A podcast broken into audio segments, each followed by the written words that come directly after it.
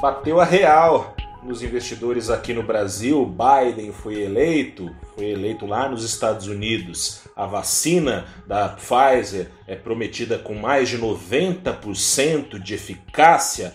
É, isso é bom? É, mas deve demorar para chegar aqui no Brasil. Enquanto isso, apesar desse rally de otimismo que fez a gente esquecer um pouco dos problemas nacionais, eles continuam.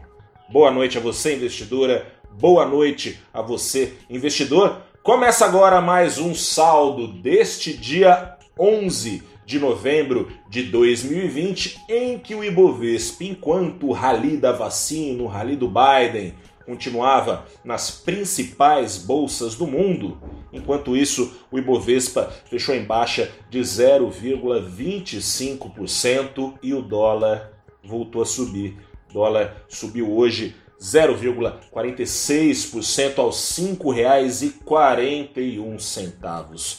Os brasileiros hoje, bom, talvez não pessoalmente, a gente espera que não se aglomerando, mas bateram papo, repercutiram, discutiram. As falas ontem do presidente Jair Bolsonaro, que foram desde ameaças de guerra aos Estados Unidos até chamar todos os brasileiros de maricas por não se exporem à Covid-19.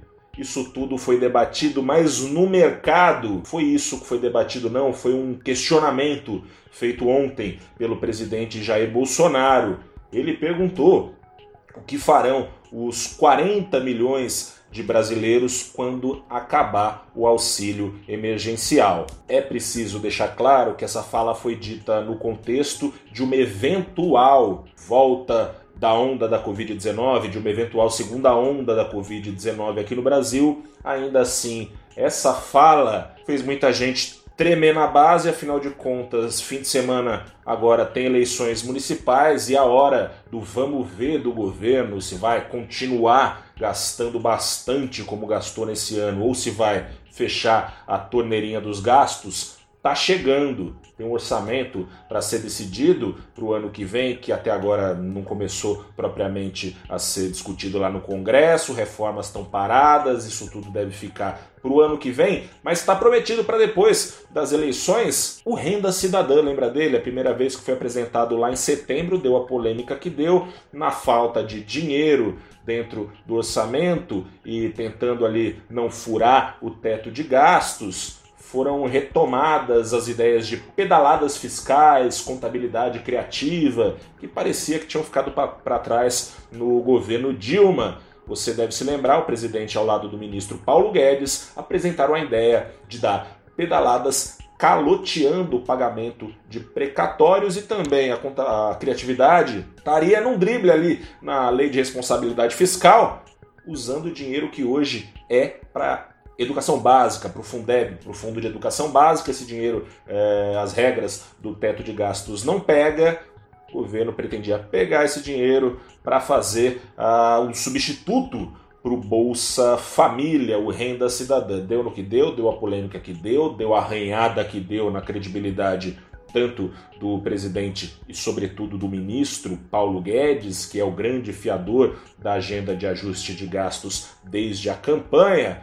foi sendo arrastado, arrastado, arrastado, arrastado, no fim das contas foi avisado que ficaria para depois das eleições. Paulo Guedes também deu a sua dose de tensão ao mercado. Ontem ele falou que caso o governo não feche a torneirinha dos gastos, ainda que o presidente tenha dado uma fala pró-gasto, ele falou que o Brasil caminha para hiperinflação.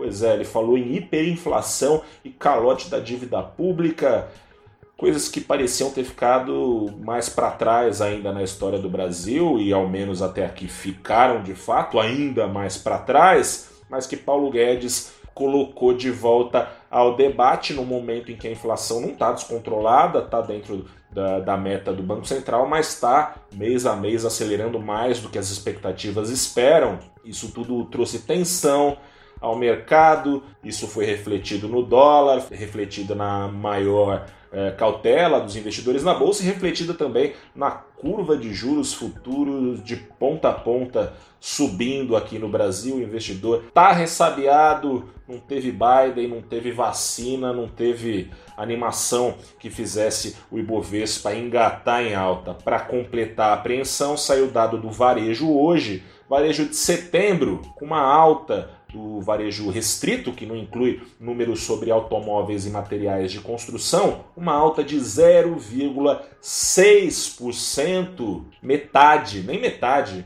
da expectativa que era cultivada pelo mercado de 1,4% de crescimento. Em setembro foi o primeiro mês em que os auxílios emergenciais foram cortados a metade pelo governo, de 600 reais para 300 reais. Ou seja, o Brasil se vê aí numa sinuca de bico. Afinal de contas, o crescimento brasileiro depende em grande parte do comércio, do consumo, do varejo.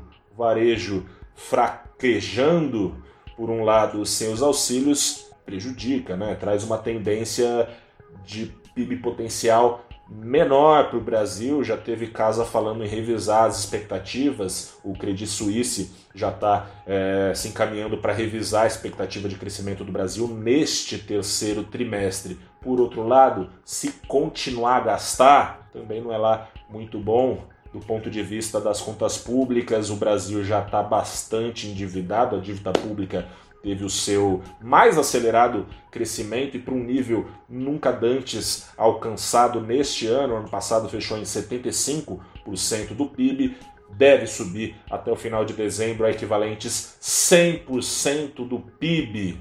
É isso. A situação aqui não é fácil, pode estar tá subindo lá fora, mas bom, afinal de contas lá fora está subindo também, mas tem uma crise ainda que está longe de terminar. Investidores aqui no Brasil preferiram levar os lucros dos últimos dias, parte deles, para casa e ajustar a alta forte de algumas ações. O preço deu uma caidinha e quem estava caindo tanto nos últimos dias, em especial as ações de ligadas à tecnologia aqui no Brasil, voltaram a subir não o suficiente para levar o Ibovespa junto delas. Eu sou Gustavo Ferreira, repórter do valorinvest.com. Fico por aqui. Desejo uma boa noite para você. Aquele abraço. A gente se fala amanhã nas redes do Valor Invest. Tchau, tchau.